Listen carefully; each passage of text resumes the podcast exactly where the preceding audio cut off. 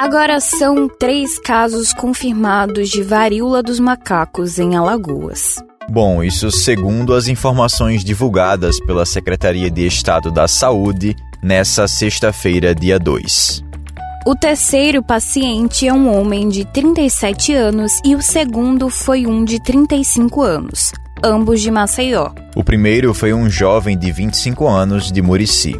Segundo o boletim de sexta-feira, Alagoas tem três casos confirmados, um caso provável, 107 em investigação e 76 descartados. Eu sou o João Arthur Sampaio. E eu, Thaís Albino. Sobre os fatos que marcaram os últimos sete dias, nós vamos conversar hoje no podcast A Semana em Alagoas.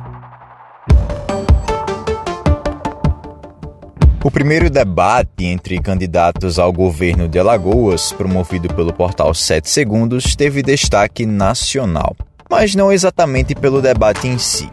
Foi por isso aqui, ó. Responda a segunda pergunta. Quando o senhor Responda! Por favor, Responda no seu momento! Por favor, por favor. Responda na sua cara a boca! Por favor, por favor. Morda os seus beiços! Por favor! Morda Rodrigo, os seus Rodrigo, beiços! Rodrigo, por favor. Morda os seus beiços! Conhecido pelo confisco da poupança, o ex-presidente da República e senador Fernando Collor, do PTB, usou um dos momentos em que estava com a fala para atacar o também senador Rodrigo Cunha, do União Brasil. Collor questionou Cunha sobre seu vínculo com o presidente da Câmara dos Deputados, Arthur Lira, e sobre o cargo público que foi ocupado pela companheira dele, Milane Ora. Collor insinuou que ela não tinha competência técnica para exercer a função. Durante a confusão, os candidatos ao governo trocaram gritos e ofensas. O microfone de Collor precisou ser cortado e Rodrigo foi afastado do púlpito.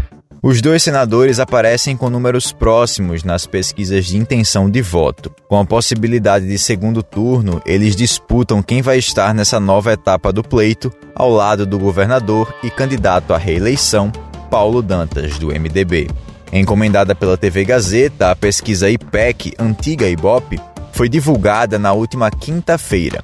Na pesquisa estimulada, Paulo Dantas lidera a disputa com 24% das intenções de voto. Em seguida, aparecem Rodrigo Cunha com 21%, Fernando Collor com 17% e Rui Palmeira, do PSD, com 15%.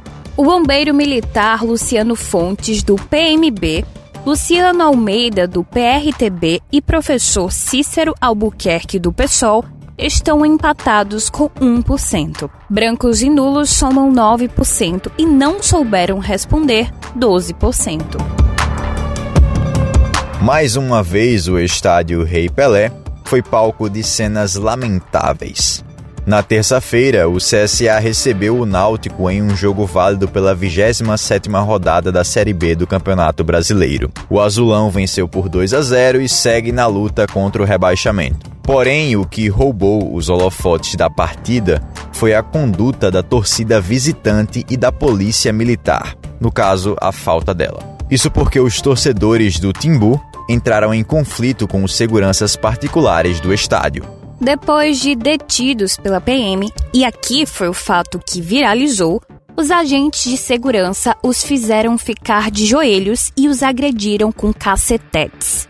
A PM informou que as investigações preliminares já começaram e que deve adotar, aspas, os procedimentos previstos nos regulamentos institucionais. Fecha aspas. Segundo a apuração do Sport TV, os torcedores visitantes chegaram atrasados para o jogo e encontraram os portões fechados. Eles invadiram o setor e entraram em confronto com os seguranças. O episódio fez com que a Federação Alagoana de Futebol definisse, após um pedido ao Ministério Público, a proibição do acesso ao Rei Pelé das torcidas organizadas de Pernambuco. A decisão da FAF já começa a valer no jogo deste sábado, dia 3, entre CRB e Esporte.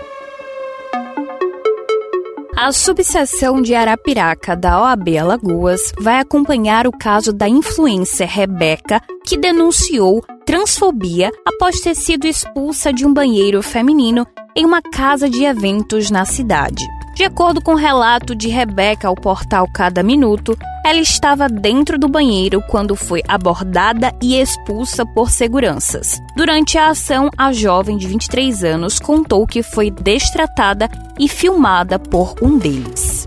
Ela disse ainda que os seguranças afirmaram que foi ordem dos proprietários e não permitiam mulheres trans no banheiro feminino. A Comissão Especial de Diversidade Sexual e Gênero da OAB já foi acionada e marcou uma reunião para ouvir a vítima. O caso aconteceu no último dia 28, durante o evento Mister Alagoas 2022. Em nota, o estabelecimento lamentou o ocorrido e disse que a direção, abre aspas, jamais passou quaisquer orientações que pudessem ensejar qualquer ato discriminatório. Fecha aspas. Vale lembrar que, em 2019, o STF enquadrou transfobia na lei dos crimes de racismo.